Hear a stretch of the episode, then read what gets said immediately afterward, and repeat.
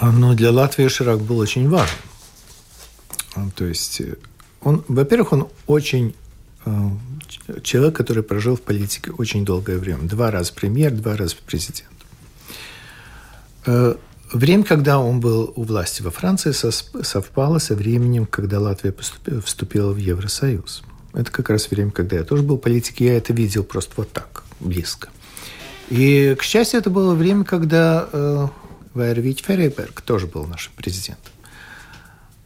По сущности, по, по сценарию, который был разработан э, в Брюсселе, э, ожидалось, что, что в первой волне расширения Евросоюза э, из стран Балтии только одну Эстонию возьмут. Это было абсолютно явно.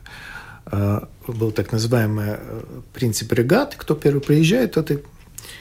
И тогда мы впряглись.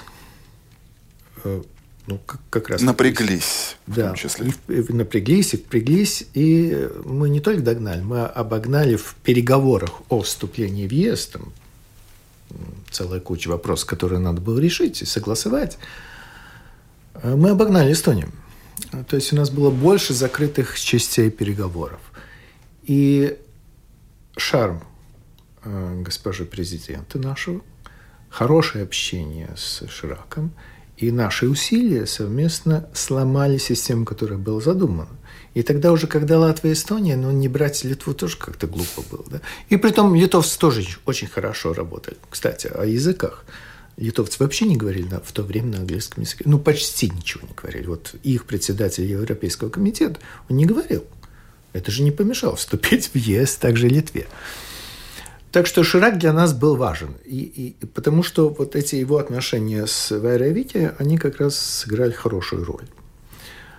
Э, то, что он всегда говорил, и жалко, что он не сейчас президент Франции, э, он был за э, биполярный мир. Ну, конечно, он не видел, как Россия видит себя вторым полюсом, или Китай, который более обоснованно считает себя вторым, вторым полюсом. Он видел Евросоюз как второй полюс. И он, ну вот с Трампом сейчас было бы интересно, да. Он был против Ирака, и американцы сейчас сами признают, что ну, это был авантюр чистой воды. Не потому, что там не было э, э, оружия массового э, поражения. Там были. Химическое оружие там точно были, поскольку они сами против своих жителей два раза использовали. Один раз против курдов, второй раз, по-моему, в Басре. Но вот эта необоснованность все-таки нападения, поскольку Насколько Саддам это было соразмерно. Это не да. соразмерно, поскольку Саддам уже сдался. Он сказал, ребята, да, да, да, да. да? Э, так что Ширак в этом смысле, он был, ну, такой прямой, честный, но не надо забыть еще одну вещь. Он, он под судом ходил более 10 лет. Его обвиняли в коррупции. Его обвиняли в том, что он э, создал рабочие места, в которых работали люди из его партии или финансировали партию потом. То есть а это что-то как нападает, напоминает то, что мы недавно слышали про Рижскую думу и, и ребята в прямом из, смысле, из партии. Дежавю. Да, да, вот в прямом смысле.